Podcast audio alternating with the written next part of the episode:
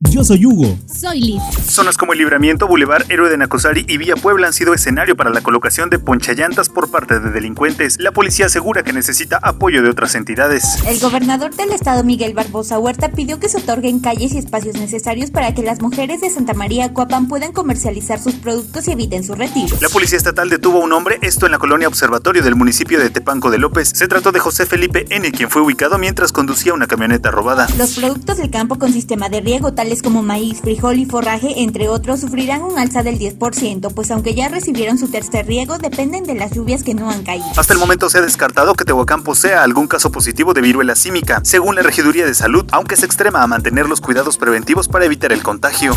Taxistas adheridos a la CTM en Tehuacán solicitaron a las autoridades vigilar el deterioro de las recientes obras, pues muchas de estas ya presentan afectaciones a unos días de ser presentadas.